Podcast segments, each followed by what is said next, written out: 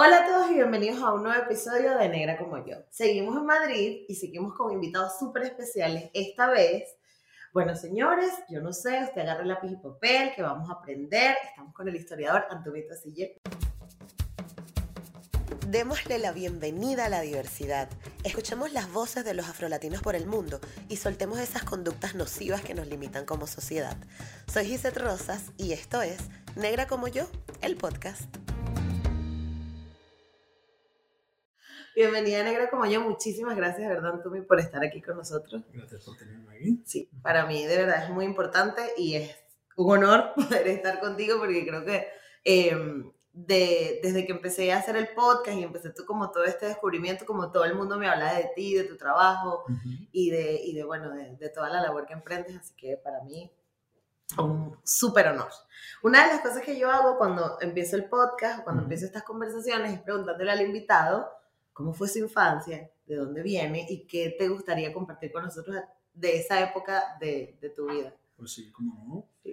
Eh, bueno, yo nací en Colombia Okay. Mi madre es modelo, era modelo.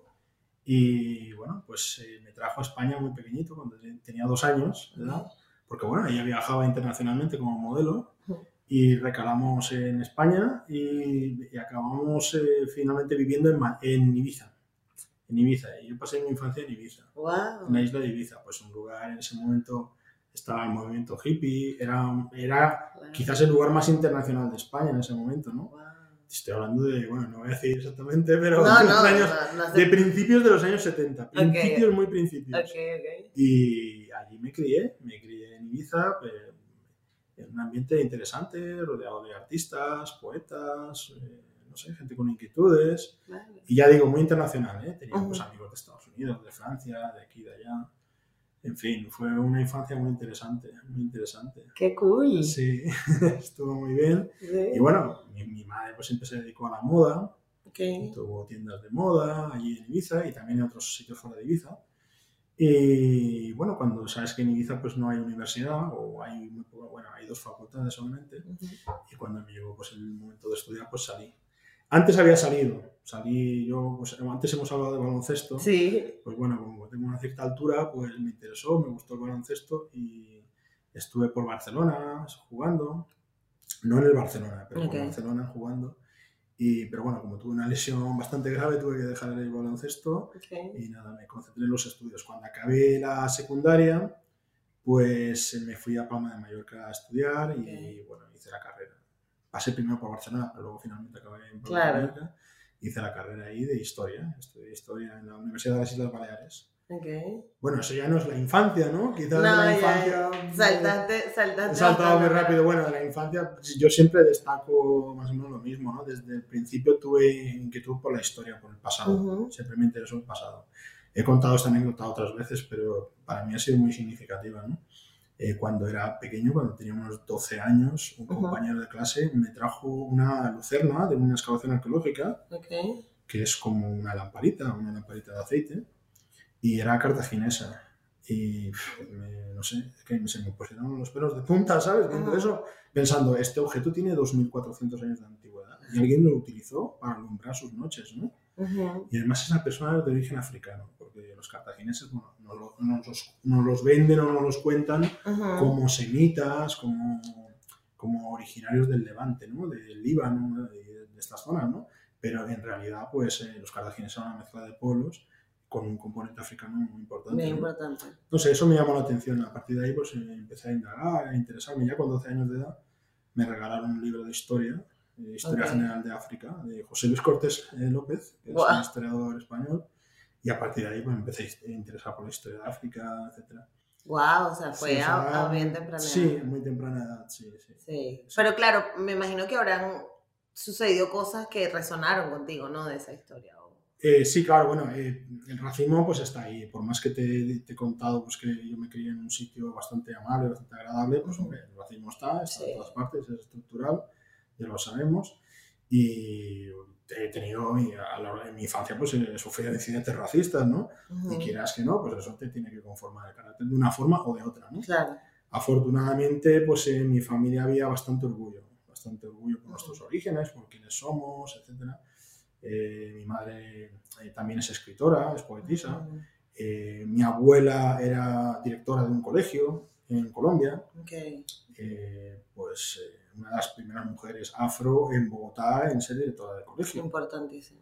ellos venían de Chocó, de la zona de Chocó.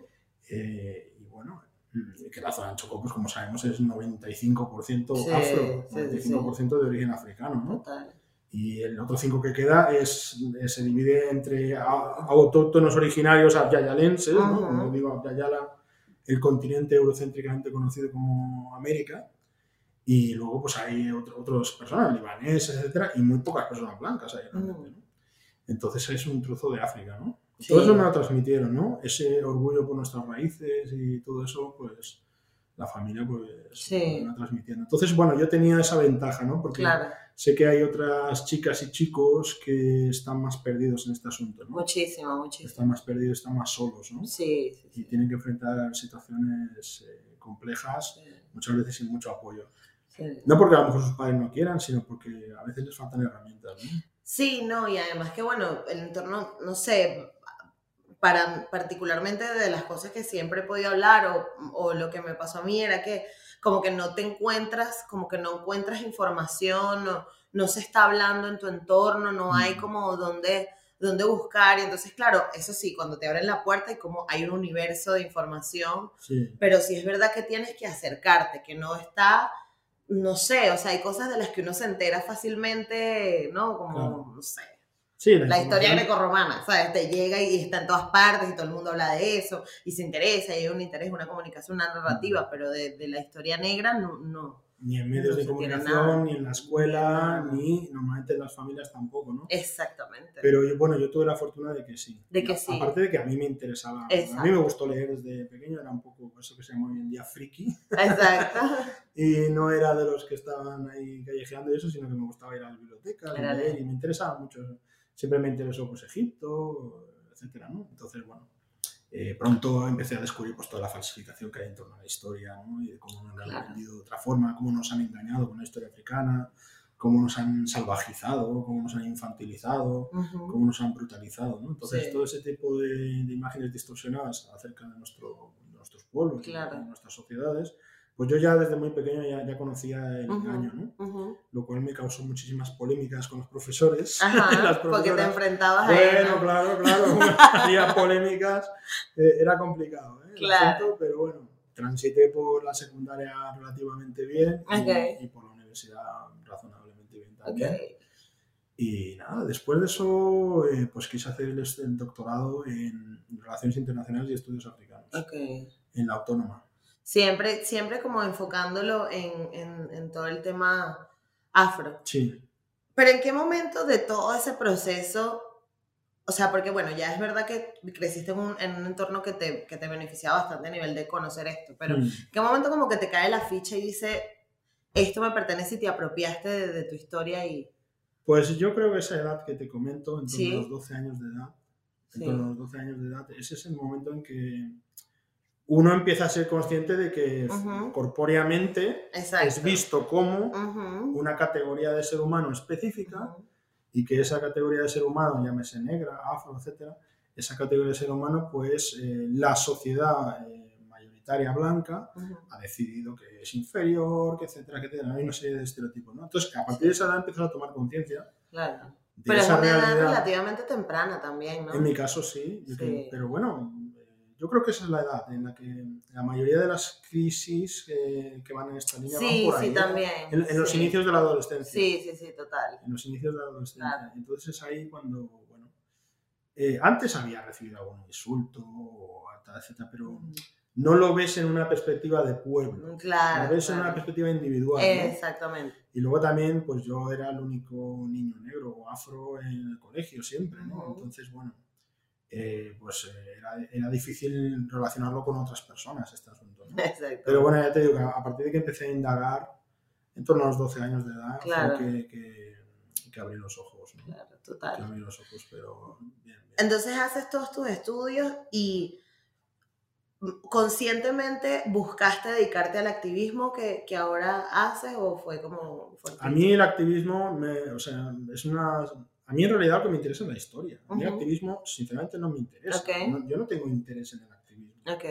El activismo me viene dado porque tengo un sentido de la justicia y veo injusticias y creo que puedo aplicar mis conocimientos a la lucha contra esas injusticias. Ujú, ¿no? ujú. Pero no es que yo tenga un interés específico por el activismo. Ojalá pudiera vivir sin hacer activismo de ningún tipo, pero claro, te vas encontrando situaciones y no puedes callar. No puedes evitarlo. Habrá quien sea más diplomático y calle ¿no?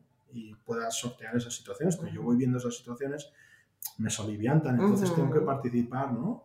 Cuando pues yo veo, no sé, cómo se trata a, la- a las, a las migrantes y los migrantes en España, particularmente si vienen, si son de origen africano, ¿no? Si vienen por, por la frontera africana. ¿no? Sí.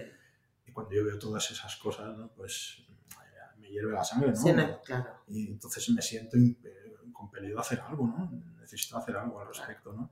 Entonces ese activismo eh, empezó quizás en la Universidad de las Islas Baleares, eh, Mm. cuando en torno al año 2003 es cuando ya más seriamente, aunque antes ya había hecho yo cosas, participar en manifestaciones, también tengo una vena poética, Sí, y importante. la poesía pues tenía una, una, una vertiente activista también, la Claro. poesía que yo hacía en Ibiza.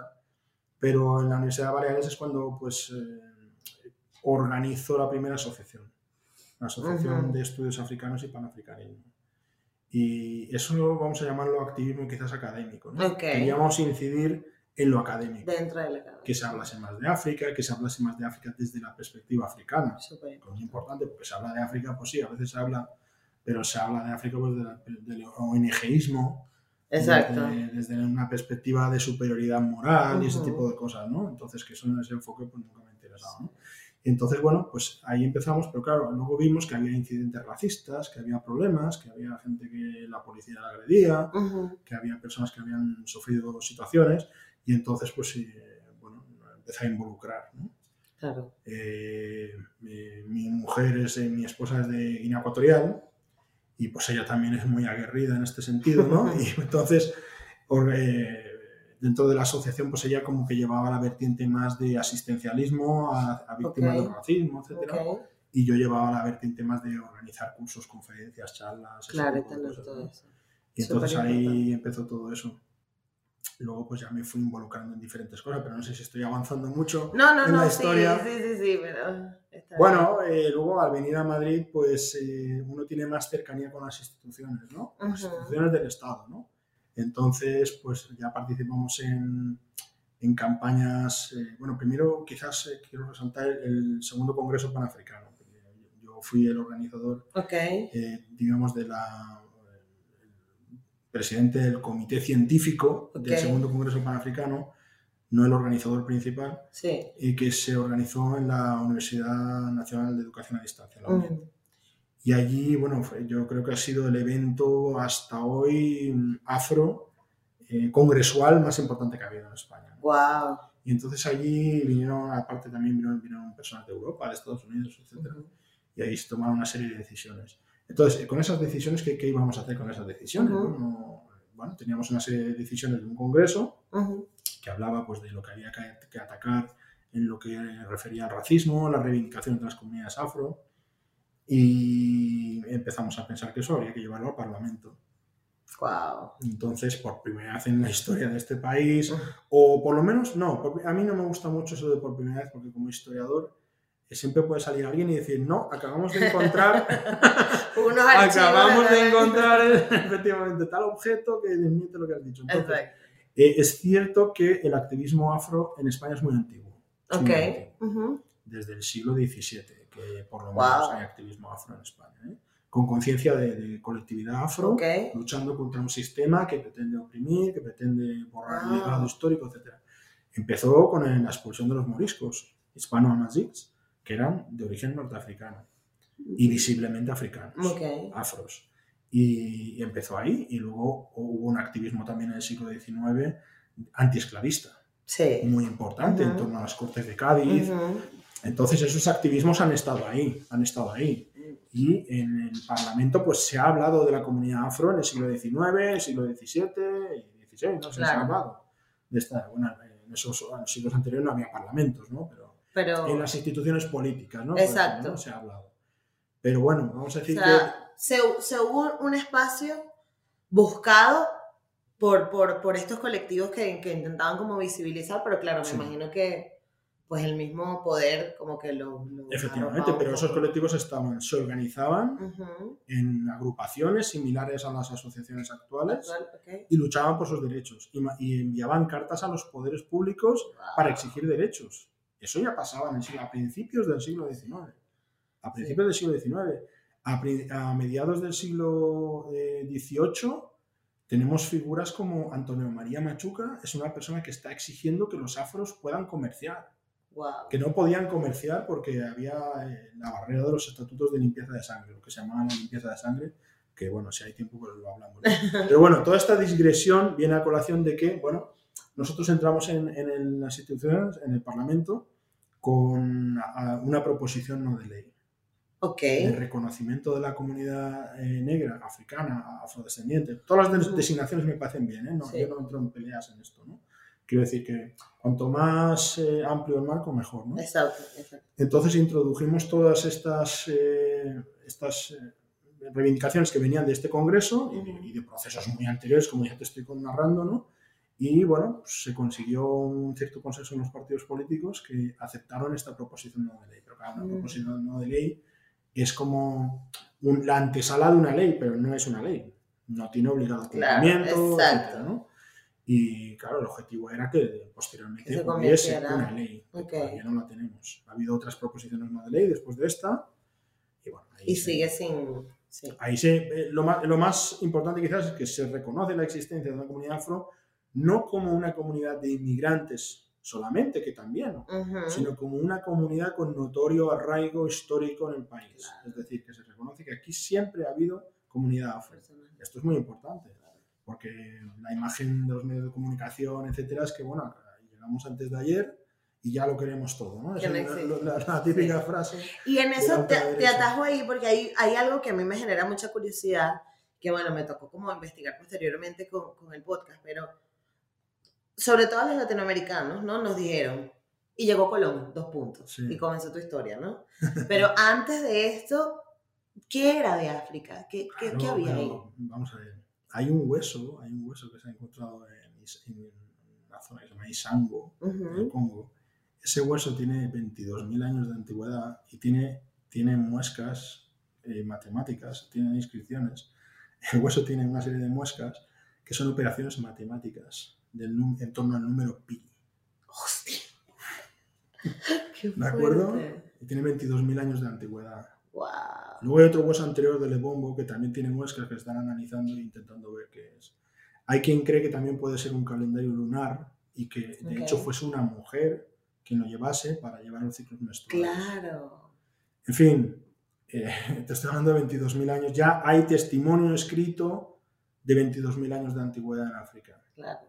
Ahí empezó todo, ahí empezó todo. La humanidad salió de ahí, eso ya lo sabemos. No, vamos a entrar en discusión sobre eso. Sí. Pero bueno, que como como dicen los, eh, los racistas académicos, por decirlo de alguna manera, bueno, sí, la humanidad salió de allí, pero allí no hizo nada. Sí. No, allí pues están las primeras grandes civilizaciones. Todos los grandes logros del ser humano se originaron en el continente africano. Porque siempre se nos habla de Mesopotamia, etc. Pero todo lo que ocurrió en Mesopotamia, en el río Nilo había pasado antes. Mm. Había pasado antes en el río Nilo. Entonces, escritura, agricultura, ganadería, etc. Arquitectura en piedra, medicina, matemática, geometría, es decir, todos los grandes avances suceden ahí, en el continente africano. Y no se circunscriben solamente al área del Nilo, sino que ese área pues irradia también cultura y civilización por todo el continente, ¿no?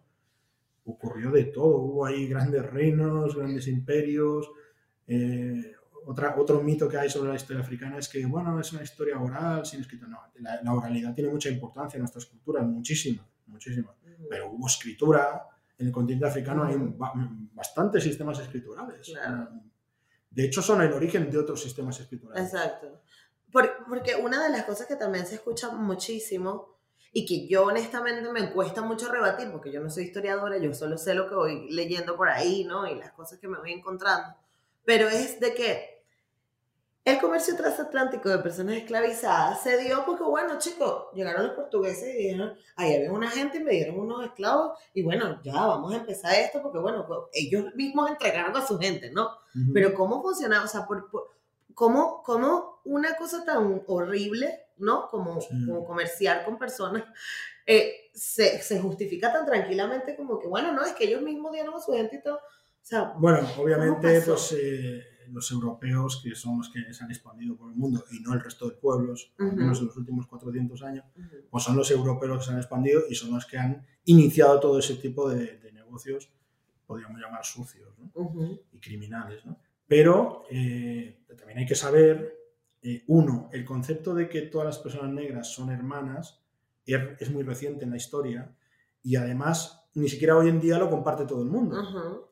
¿Me explico? En el continente africano, pues la gente se relaciona no por el hecho de ser negro, porque ser negro es lo normal, es, afortunadamente es lo normal, y entonces no es, no es algo que, te, que marque tu identidad. Exacto. Ahí lo que marca tu identidad pues es la cultura a la que pertenezcas, la nación a la que pertenezcas, tu familia, tus orígenes, incluso a veces tu casta, etc. Exacto. Entonces no tiene ningún sentido hablar de vendieron a sus hermanos. No vendían a sus hermanos, sino que había guerras como las que había en Europa, como las que había en Asia, como las que había en cualquier otro sitio, había prisioneros de guerra y esos prisioneros de guerra pertenecían a naciones diferentes y no tenían por qué tener ningún sentido de hermanamiento. Exacto. Ahora bien, eh, hay que saber que fueron los árabes primero, porque los árabes también, y posteriormente los europeos, los que azuzaron eso, los que provocaron que eh, eh, la velocidad dentro del continente africano fuese en, crecimiento. Okay.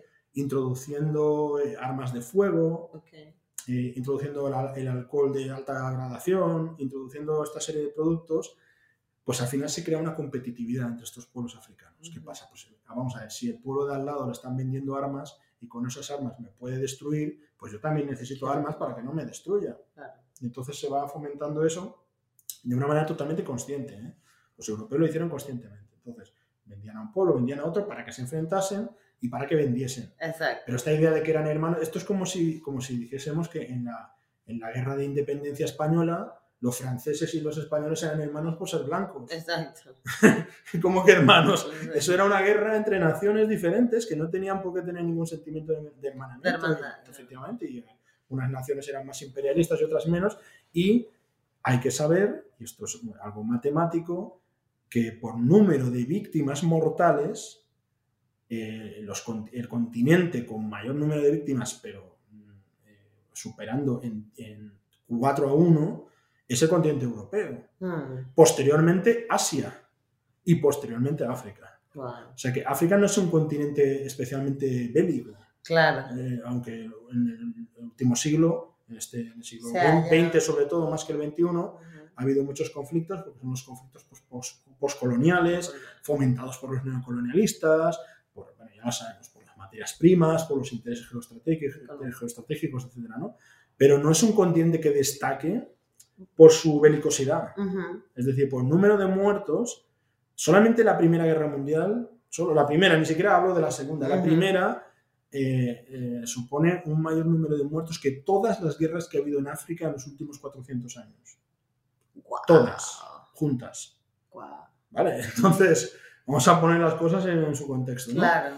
Pero en lo tocante a la, a la venta de seres humanos, sí hubo participación africana, ¿vale? Pero no había ningún, ninguna idea de que eso suponía eh, estar vendiendo a las hermanas a los hermanos. Para tener esa conciencia había que haber vivido en un país blanco. Claro.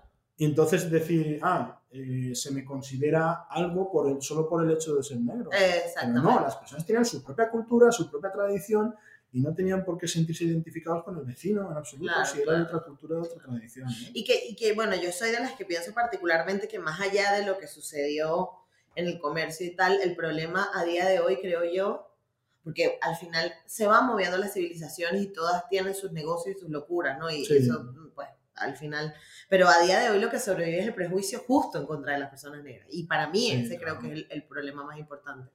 Porque más allá de, los, movimientos esclavistas y tal, pues, pues no sé. Pero cómo tú te reconcilias con esa historia, o sea, cómo tú... A mí, a mí me cuesta mucho vivir aquí. No, sé si me explico, o sea, cómo... O sea, esta gente hizo un montón de cosas locas. Sí, Entonces es como, bueno, como, como uno gestiona esta, esta dualidad, ¿no? es difícil. De, sí. Hay momentos que dices, me voy de aquí, hasta luego, no lo soporto, ¿no?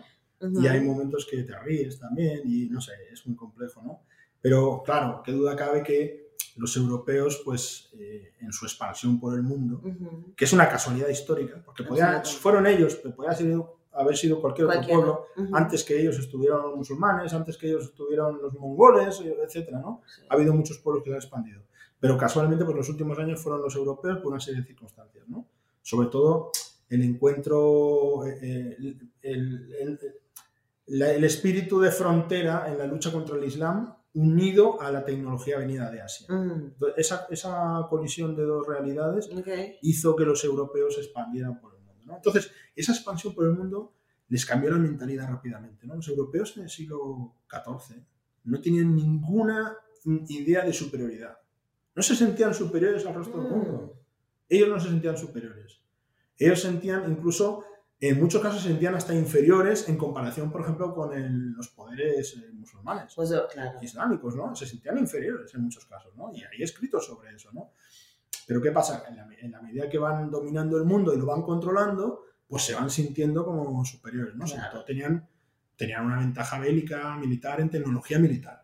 Eso, Claro. en- en- con África no tanto, pero con el continente de Abya Yala, pues la, la diferencia tecnológica militar, exclusivamente militar, porque Abya Yala tenía, eh, los, eh, los pueblos de, de la conocida como América, tenían una mejor tecnología de, de producción de alimentos, sin duda alguna, pero vamos, Mm. muchísimo mejor que la europea, muchísimo mejor. Tenían un mejor conocimiento astronómico, sin duda alguna, Ujú. astronómico y matemático, Sí. etcétera, ¿no? y, de calendarios, etcétera. ¿no? Ujú.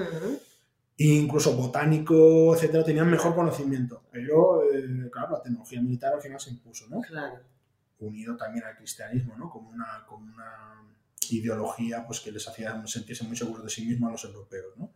Entonces, bueno, fueron conquistando el mundo y entonces eso hizo que Claro, que cambiase, este- cambiase, pero no fue tan antiguo, el asunto del racismo no es tan antiguo como solemos creer.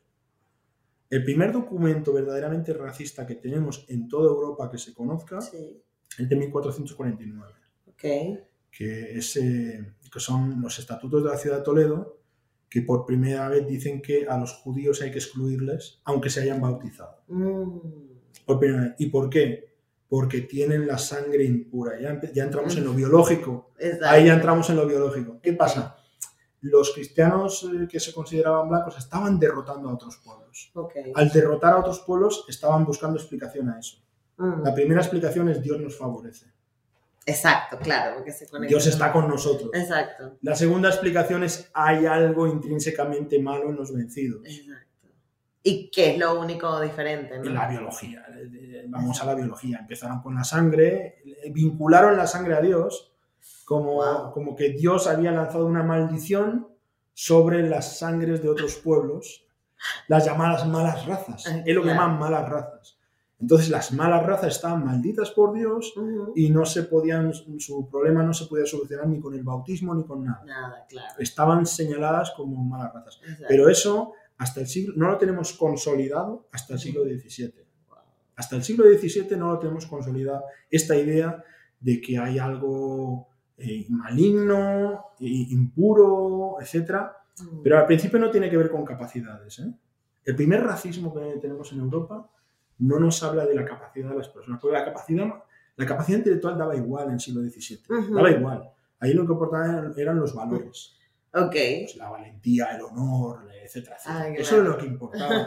Eh, el racismo ya en esta línea evolucio- evolucionista Ujú. de cap- que habla de capacidades, eso ya viene con, el, pues, con la revolución industrial, siglo XIX, en que la ciencia pues, empieza a ser como la explicación para todo. ¿no? Claro. Entonces, claro, entonces es cuando se empieza a hablar de que, bueno, habrá, tendrán alguna tara estos pueblos.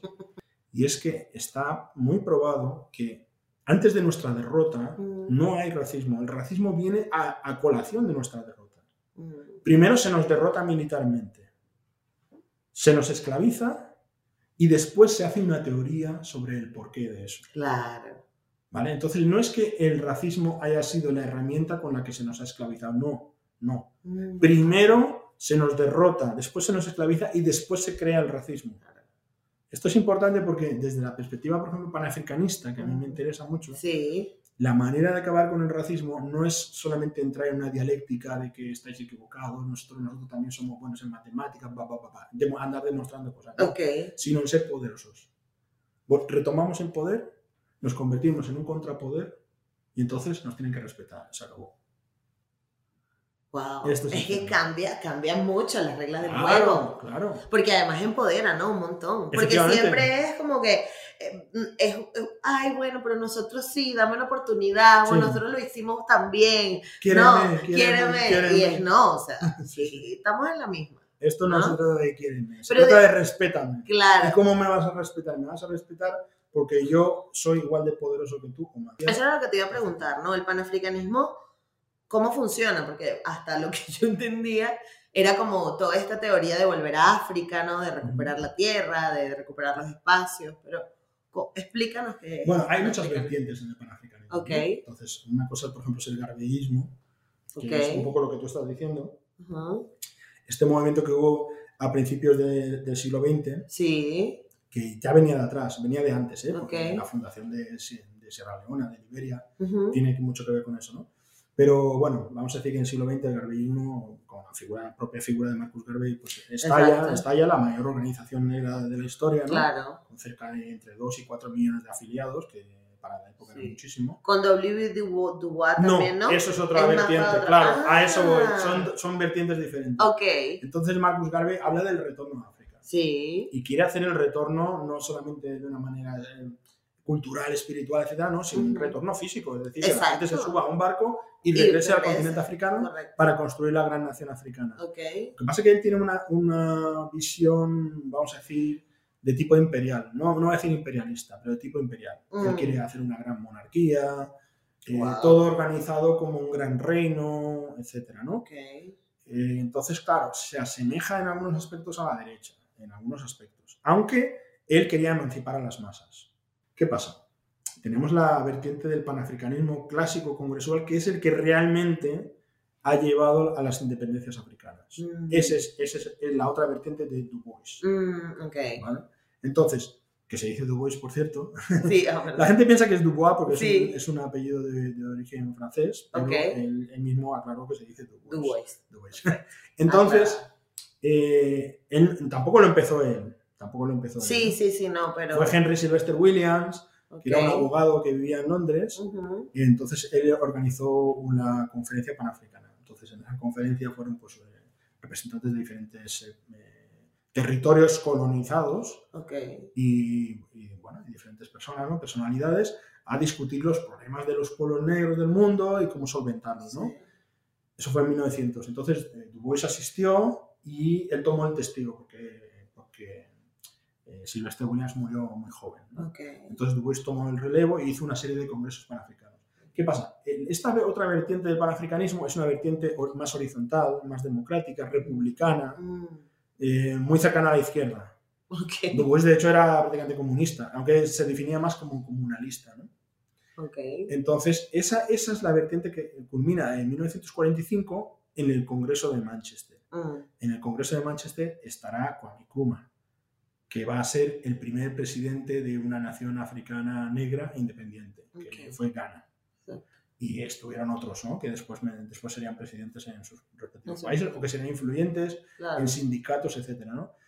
¿Por qué 1945? Después de la Segunda Guerra Mundial, que yo, yo prefiero llamar la Segunda Gran Guerra interétnica europea y asiática, porque es lo que fue, porque fueron conflictos étnicos, en realidad. Cuando los Claro, alemanes pues, hablan de raza aria, etcétera, es un conflicto étnico. Étnico. Claro. Nos ponen la etiqueta a nosotros de conflictos étnicos cuando la Primera Guerra Mundial Europea fue un conflicto étnico en los Balcanes. En los Balcanes. Entre serbios y, otros- y otros pueblos de ahí. Y, y la Segunda Guerra Mundial es un conflicto también étnico entre los que se consideraban germánicos y el resto del pueblo. ¿no? Entonces, después de esa Segunda Guerra Mundial, los, los poderes coloniales están muy debilitados. Y ha habido también una gran participación africana. en Mucho, se gastó mucho dinero. Sí, sí, hubo un gasto tremendo y, a- y aparte hubo una gran participación africana en ese conflicto. Entonces, muchos africanos eh, participaron en la contienda europea, se les cayó el mito de la superioridad blanca, que eso estaba muy asentado en la colonia, y vieron que los europeos se mataban entre ellos y que ellos también podían matar europeos. Entonces eso fue una revolución también en, la psique africana, ¿no? Porque te, estamos de centenares de miles de soldados que participaron Absolutamente. en la Guerra Mundial.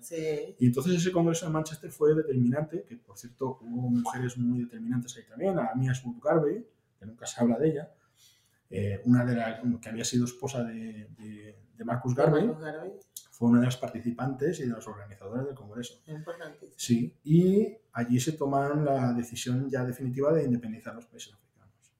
Y a partir de ahí todo fue rodando, ¿no? Entonces, el panafricanismo como ideología es la, ideología de, hermanamiento africano, tanto en África como en la diáspora, superando las diferencias culturales, nacionales, etcétera, en la consideración de que hay eh, un futuro común para el continente africano y la, y la consideración estratégica de la necesidad de unirse políticamente para enfrentar el neocolonialismo y enfrentar todos los desafíos que pueda tener el continente africano. Esto es el panafricanismo. Y ese panafricanismo, de esa, esa vertiente, no es la vertiente carbellista que luego se convierte en rastafarista, es la otra vertiente, es una vertiente pues, de izquierda, eh, muy cercana a los movimientos de izquierda europea también.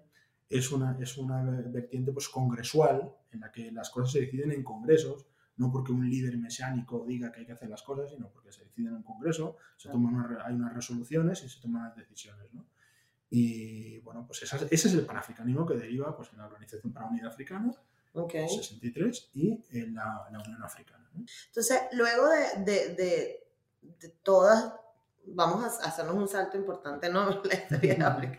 Pasó el tratado, el comercio transatlántico, llegaron, nos fuimos, no sé qué, quedamos todos repartidos. Al final quedamos todos repartidos. Yo tengo una vertiente afro que no sé ni siquiera de dónde viene, pero vendrá de algún sitio. ¿Cómo, o sea, cómo, cómo, no, cómo nos conectamos ahora? Porque, porque si es verdad que estamos viviendo, o sea, todas las personas negras en el mundo vivimos el racismo. Todos de alguna u otra forma lo hemos vivido.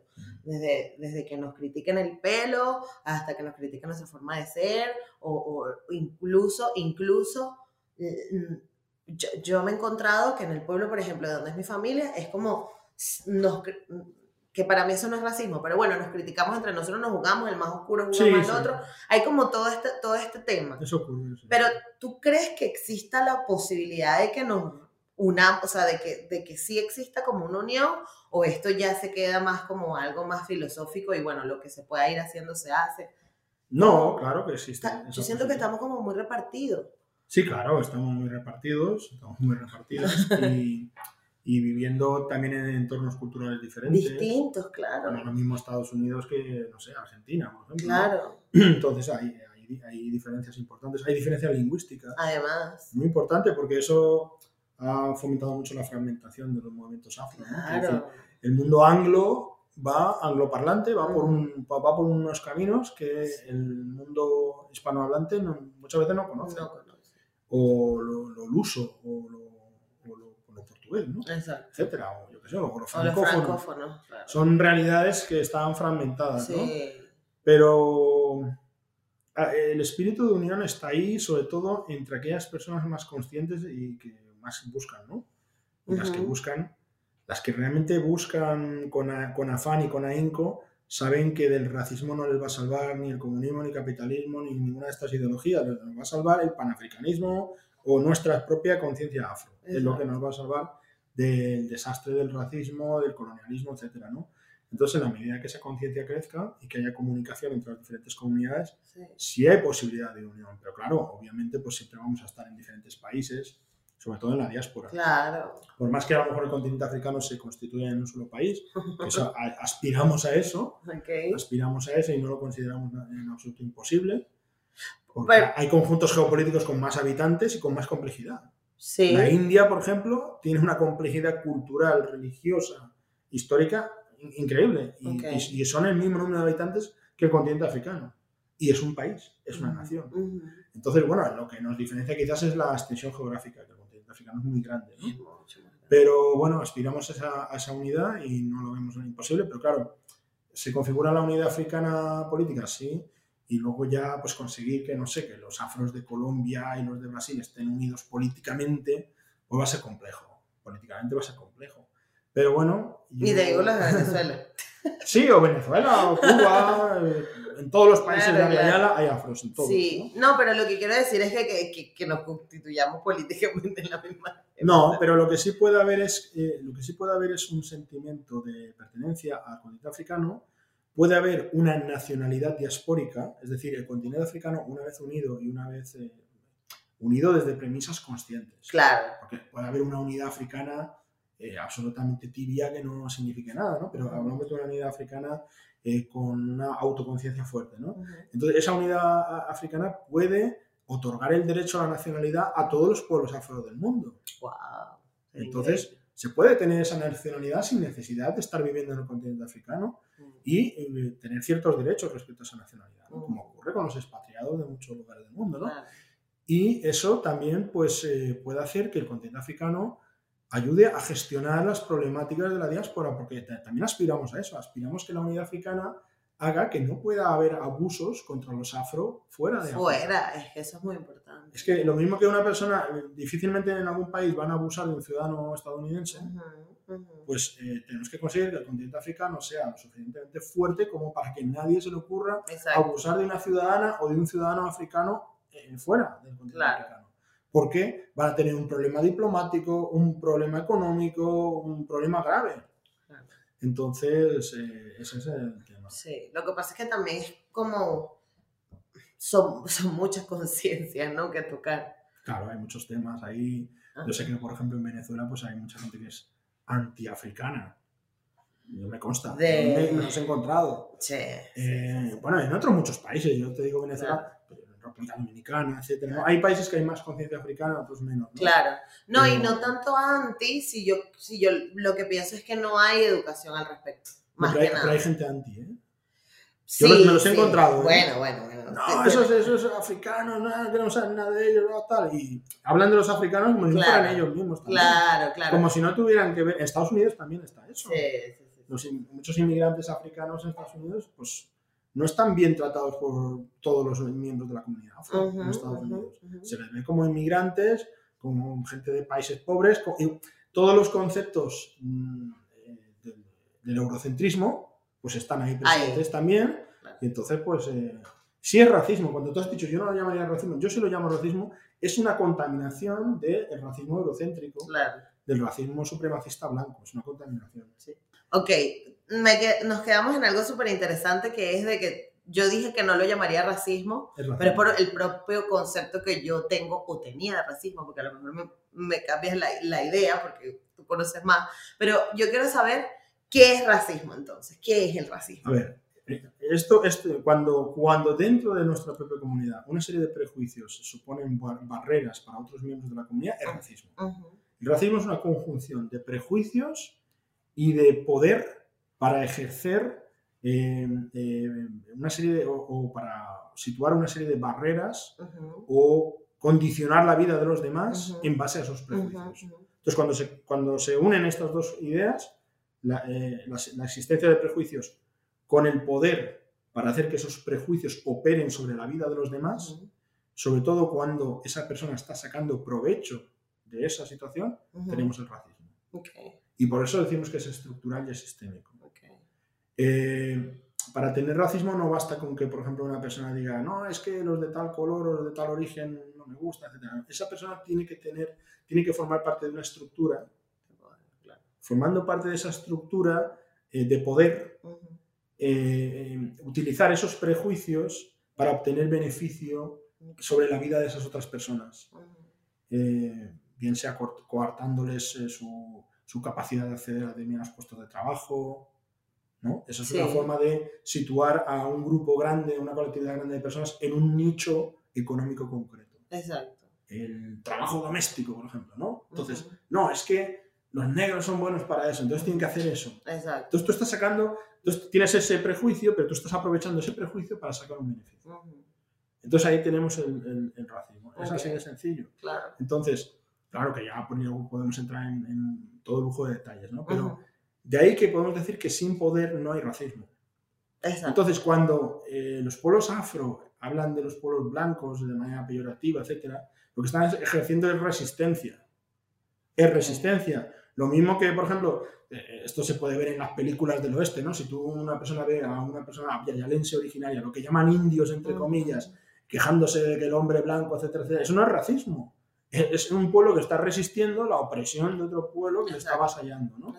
Entonces, eso no es racismo. Ahora, lo que sí es racismo es cuando contaminados de esta idea de supremacismo blanco, lo trasladamos a nuestras comunidades y lo llevamos a nuestras relaciones interpersonales. Entonces, en nuestros micropoderes, porque el poder tiene muchas dimensiones. Exactamente. Está el poder del Estado, está el poder de las grandes eh, corporaciones internacionales, el poder de un gran empresario, pero luego está el poder, no sé, de un cabeza de familia en su casa. Claro. ¿No? Para obligar a su hija a alisarse el pelo, por ejemplo. Eso es un poder, eso es una cierta, un, tipo de poder, ¿no? O, o, de una madre para decirle cómo debe vestir a su hija, a su hijo, etcétera, ¿no? Pero entonces depende de tu también tu, tu condición física, o sea, tu, tu, tu, aspecto físico, ¿no? Bueno, es que los prejuicios se nutren mucho de la diferencia. Ok. Pero estamos hablando de, de características llamadas raciales, como podíamos hablar de cualquier otra cosa. Podría haber prejuicios hacia las personas de baja estatura. Claro. O que tienen las orejas grandes. Esto no es lo relevante. Lo relevante es que eh, se coge una característica física de alguien y se construye una teoría en torno a esa característica okay. física. Pero esa teoría tiene una función. Esto es lo importante, no es simplemente una teoría, de decir, no, es que las personas de ojos, eh, de ojos redondos me caen mal, porque me he encontrado con dos o tres que me han molestado. No, no es esto. -huh. Es que tú vas a coger a esas personas y las vas a colocar a trabajar para ti. Exacto. en, en, condiciones inferiores, porque no solamente tú, tú, asumes que esas personas son inferiores, sino que les haces asumir a ellas mismas que son inferiores. Total. ¿De acuerdo? Pero, y que merecen estar en la posición que tú les has claro. otorgado, como, como poder, como poder. Claro, pero hay como un statement también muy famoso que es el de, tú no has visto cómo las mismas gente son racistas entre ellos. No hubo, no sé si, si tuviste la oportunidad de verlo, pero cuando sucedió todo lo de George Floyd, sí. apareció una mujer que decía que ella era de Nigeria o no sé de qué país era, y entonces decía, mira cómo ellos también se matan en sus barrios, ¿no? Y la violencia que hay dentro de los barrios, y nadie está hablando de eso. Y se, obviamente mucha gente, este, con un trasfondo bien racista, utilizó este video para decir, mira, ves, una mujer negra está diciendo que los negros entre ellos se matan, que no se trata solo de un policía. Entonces, ¿cómo se establece esta diferencia? Porque hay un... No, pero vamos a ver, eh, eh, lo que decía esta mujer no era mentira. El problema es cómo lo utiliza y en qué entorno lo utiliza. Porque claro que hay violencia en los barrios negros. Claro. ¿Y de qué viene esa violencia? Porque claro, en la segunda parte vamos a intentar explicar todo, todo con todo lujo de detalles. Exacto. Sabemos que hay una violencia en los claro. barrios afro, pero ¿de dónde viene esa violencia en los barrios afro? De la exclusión, uh -huh. de una exclusión sistémica uh -huh. y además que se fomenta esa violencia. Además. Eh, se colocan las armerías y las licorerías, como dicen en una famosa película de, de Hollywood, de los chicos del barrio, uh -huh. Que si no la conoces te la recomiendo mucho. Se colocan las, las licorerías y las armerías precisamente en esos barrios. Se fomenta la existencia de bandas. Se quiere que, que, que, que en, no, en, la base de la pirámide social la gente se esté matando. Y tampoco se invierte para que no maten escuela, hacia arriba. Claro. No, para que no maten hacia arriba, porque la revolución va de abajo arriba. Mm, mm. La revolución francesa no fue una, como nos suelen decir, ¿no? La revolución francesa o la rusa, uh -huh. eh, revoluciones de ideas. Claro, había unas ideas ahí, pero es que había una serie de personas armadas que fueron a por los poderosos. Vamos a tener presente esto, porque claro. si no, no es una revolución. Claro. ¿De acuerdo? es una serie de personas hablando en un café, etcétera, ¿no? Entonces, una revolución era una serie de personas armadas y concienciadas que iban a por, a por el poder, a por los, a las personas que detentaban el poder. Entonces, eso al poder no le interesa. Entonces, ¿qué le conviene? Le conviene que los que, los que podrían hacer eso estén peleados entre ellos. Entonces, ¿que hay violencia en los barrios afro en Estados Unidos? Claro que la hay. ¿Pero quién la fomenta? ¿Qué sistema la fomenta? ¿Por qué?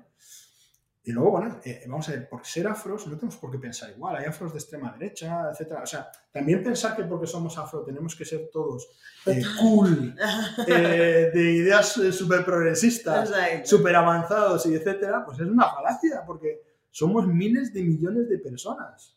Somos miles de, o sea, probablemente seamos dos mil millones de personas afro en el mundo. Wow. Probablemente. ¿Me explico? Entonces, o 3.800 millones por lo menos, ¿no? ¿Cómo vas a pensar igual? Claro. es racista pensar que vamos, tenemos que pensar igual. Ya, Entonces ya, ya. siempre habrá personas que tendrán pues esas ideas. ¿no? Eso Ya. nos lo vamos a encontrar como nos encontramos acá hay mujeres machistas. Lamentablemente, es que eso, con eso no estoy diciendo que la mujer o el, eh, ha creado el machismo o que los afro hemos creado el racismo. El racismo no, es que nos hemos contaminado de eso. Así es. Entonces, en las comunidades afro nos hemos contaminado de eso también.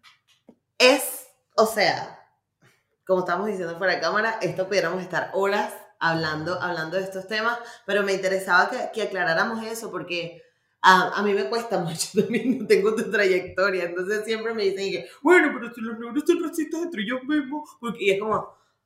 aburridísimo, ay, aburridísimo. Sí, cosa. Sí, sí, sí, aburridísimo. O sea, sustentan sí, no, el tema. Ustedes las mujeres se pelean entre Exacto, más que, más que nada. También hay hombres que mueren por violencia. Tal. sí, a los hombres también Sí, sí, bla, bla.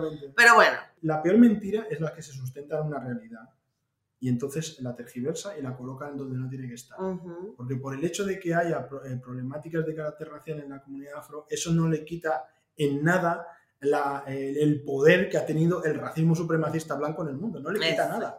No le quita nada, simplemente es una consecuencia de eso. Ah, es que es, es una lo que siempre digo, Es o una sea, consecuencia más de eso. Eh, o sea, a mí, a mí no me sirve que me justifiques que hay violencia en los barrios cuando los barrios existen porque existía una segregación. O sea, eh, y es una consecuencia del, del mismo Es racismo. un sistema, es un sistema. Yo tengo una última pregunta, Ujú. pero que es que me da demasiada curiosidad y es, habiendo toda esta diáspora y siendo tantos regados, ¿qué nos hace negros? ¿Con qué yo puedo decir soy negro? Bueno, se- ser negro es un, es una, es un tipo de identidad eh, estética.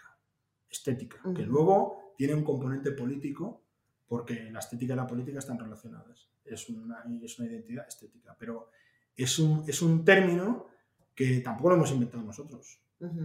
Tampoco lo hemos inventado nosotros. Entonces, tiene un cierto, tiene un cierto aspecto de, relativi- de relatividad. Es un poco relativo. Quiero decir que eh, tú y yo, en la mayoría de países africanos, no somos vistos como negros inicialmente. Inicialmente, cuando digo inicialmente, es que luego tú entras en contacto con la población, hablas, etcétera, y entonces ya sí. Claro. Pero inicialmente somos blancos. De hecho, incluso muchas personas mm, físicamente consideradas negras universalmente, Sí. Como han crecido y han, y han vivido fuera del continente africano, cuando vuelven al continente africano son los europeos. Exactamente. Son los europeos. Entonces, son conceptos un tanto complejos. Yo prefiero hablar de africanidad, porque Exacto. eso es más, más indudable. Exacto. ¿Qué es la africanidad? El conjunto de, de saberes, de legados históricos, la historia común que tenemos, que nos vincula al continente africano, eh, todo aquello que a lo largo y ancho del continente africano hace comunes a las culturas africanas que existe. Ujú. O sea, por mucho que se habla de la diversidad de las culturas africanas, obviamente, Sí. es el continente más diverso del planeta Tierra, hay mucha diversidad lingüística de todo tipo, pero hay algunos rasgos comunes a la mayoría, a la inmensa mayoría de culturas en el continente africano. ¿no? Ese, ese estar en el mundo, esa preocupación por la comunidad, esa, esa preocupación por los antepasados, esa preocupa- preocupación por no defraudar a los antepasados, por no defraudar a la comunidad, eso nos caracteriza bastante.